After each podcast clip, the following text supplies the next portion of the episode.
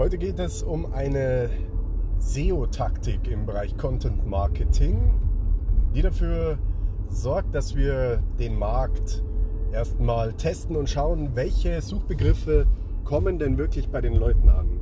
Du kennst vielleicht das ein oder andere Suchmaschinentool, das dir eine gewisse Anzahl der Leute anzeigt, die monatlich danach suchen. Angeblich, denn das stimmt nicht unbedingt. Und im anderen Umkehrschluss heißt es, dieses Tool zeigt nicht alle lukrativen Keywords an, die es so gibt auf dem Markt. Auch die teuersten nicht. Und die schätzen auch nur dieses Suchvolumen.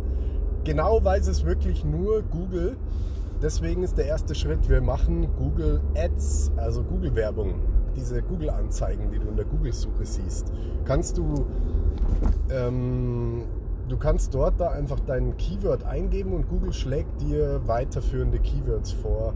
Und dann machst du da eine Anzeige in Textform, eine, ein Titel, 30 Zeichen, ähm, davon drei untereinander, kann man auch eine sogenannte Responsive Anzeige machen. Das heißt, ähm, man gibt Google einfach so zehn verschiedene Titel, A30 Zeichen, das sind eigentlich nur so drei Wörter immer, ähm, mit dem Essentiellen deines Angebots oder auch einfach nur dem jeweiligen Keyword und, oder dem Suchbegriff.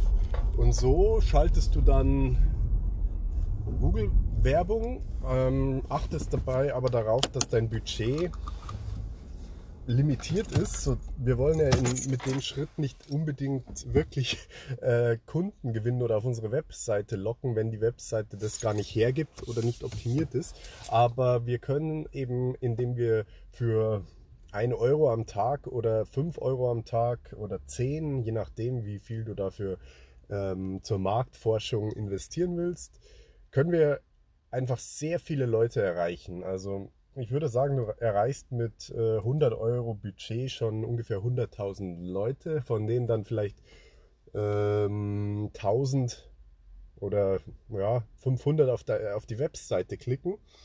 Und ähm, wichtig ist äh, nicht, wer wirklich dann draufklickt. Das ist natürlich auch äh, nice to have, sage ich mal. Aber du siehst vor allem, wie oft deine Werbeanzeige dann zu einem speziellen Keyword eingeblendet wird. Und ähm, da zeigt Google dann natürlich alle ähm, Impressionen, nennt sich das an, zu denen deine Werbeanzeige äh, angezeigt wurde. Und das sind dann natürlich nicht nur die Keywords, die du festgelegt hast, sondern auch thematisch ähnliche und äh, wo Google vom Algorithmus her denkt, es könnte zum Thema passen das derjenige sucht. Und von daher bekommst du so, ähm, wenn du das ungefähr einen Monat lang laufen lässt, äh, sehr, sehr viele echte Daten von Google und weißt relativ genau, wie oft wird denn äh, so ein Suchbegriff wirklich gesucht, wie oft wird so eine Werbeanzeige eingeblendet an, äh, und die Anzahl dieser Impressionen ist natürlich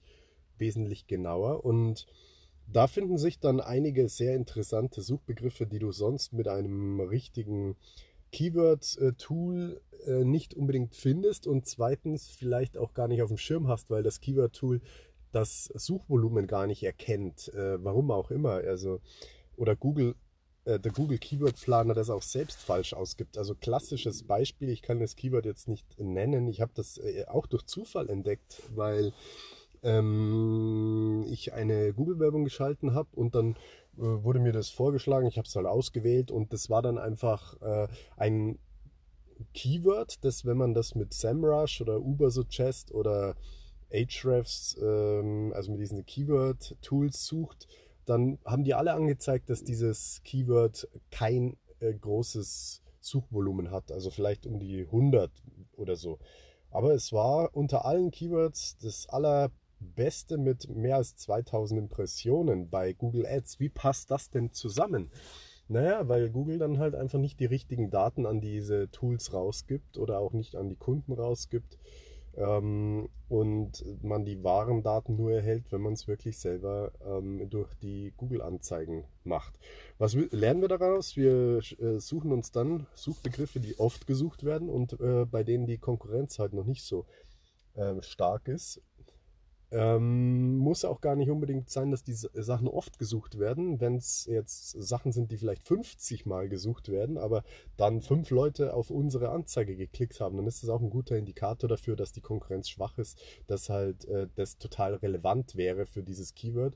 Und wenn wir dazu einen Artikel hätten, ähm, relativ einfach reicht es dann wahrscheinlich äh, mit ein paar hundert Zeichen und ein Bild und ein Call to Action, vielleicht noch ein Video. Egal wie man den äh, Artikel dann aufbaut, sollte das dafür sorgen, dass man dann zumindest diese fünf Klicks im Monat kostenfrei bekommt in Zukunft. Und natürlich nur nicht, äh, nicht nur für dieses eine Keyword, denn jeder Artikel hat ja das Potenzial für äh, äh, mehrere Keywords, aber sogar bis zu ein paar tausend Keywords zu ranken, wenn man es ähm, wenn, man der, wenn man den Artikel umso un umfangreicher gestaltet. Und deswegen ist so ein Artikel ja oder so eine Unterseite von deiner Webseite nie nur für ein Keyword interessant, sondern halt immer auch für mehrere. Probier's äh, gern mal aus. Wenn du Hilfe dabei brauchst, melde dich bei mir stadtshow.de und ansonsten abonniere diesen Podcast für weitere Tipps und Tricks im Bereich Content Marketing.